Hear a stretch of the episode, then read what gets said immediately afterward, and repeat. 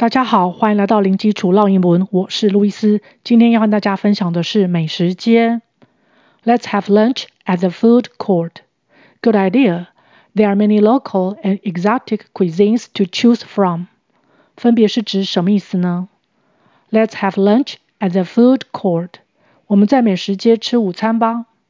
Let's 就是 let us 的缩写，让我们点点点，后面的动词要用原形。它是一种邀约的口吻。Have lunch，吃午餐。Have 本身有吃或喝的意思。Food court，food 是指食物，court 本来是指场地，合起来就变成美食区、美食街、美食广场。Food court，food court。Good idea，好主意哦。There are many local and exotic cuisines to choose from。有很多在地和异国的料理可以选择。 There is, there are 是指空间里的有，也就是指在某个空间存在着什么样的人事物。Many 是许多，local 是指在地的、本地的。